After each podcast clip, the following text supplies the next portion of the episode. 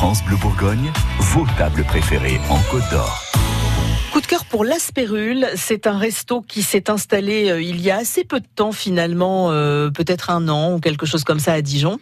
Bonjour Ophélie. Bonjour Florence. Ophélie du magazine Art et Gastronomie, un ancien chef qui euh, était chef à Auxerre.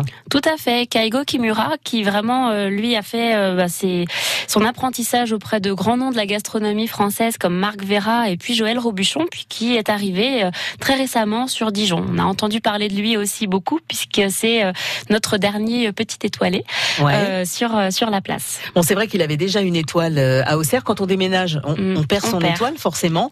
Bah, il n'a pas traîné pour, pour La la, récupérer. retrouver, pour la récupérer. Donc, vos équipes se sont rendues, j'imagine, dans ce resto. Qu'est-ce qui les a marqués Alors, euh, tout d'abord, avant de parler de la cuisine, mais vraiment l'ambiance cosy. C'est-à-dire qu'on est sur un restaurant qui est au centre de Dijon, rue Jean-Jacques Rousseau, euh, et on est à une petite salle, 20 couverts, donc en ambiance plutôt intimiste, et avec un accueil un peu personnalisé.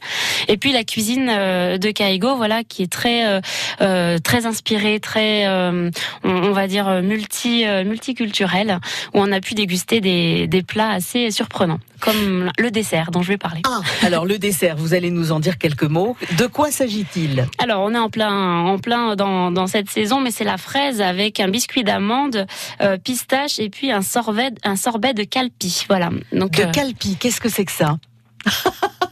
C'est une plante, c'est euh, ben, quoi que la bonne idée, ça peut être de demander au chef, hein, tout, tout, à fait. simplement. Je pense qu'il faut aller goûter pour euh, Ouais. pour exactement savoir, ou alors refaire la recette, puisque euh, dans le magazine vous avez tout ce qu'il faut pour refaire la recette. D'accord, y compris euh, peut-être l'explication sur les calpis euh, éventuellement. Exactement. Elle a l'air compliquée la recette?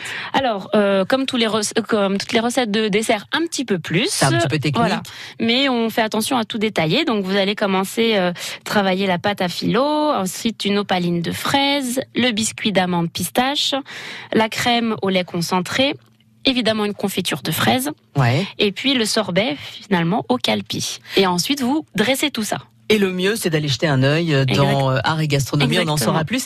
Et puis notez que la cuisine euh, de, de ce restaurant, il y a un petit morceau de cuisine semi-ouverte où le chef fait les assemblages de dernière minute. Devant et du vous. coup, c'est très sympa. Voilà. Merci Ophélie.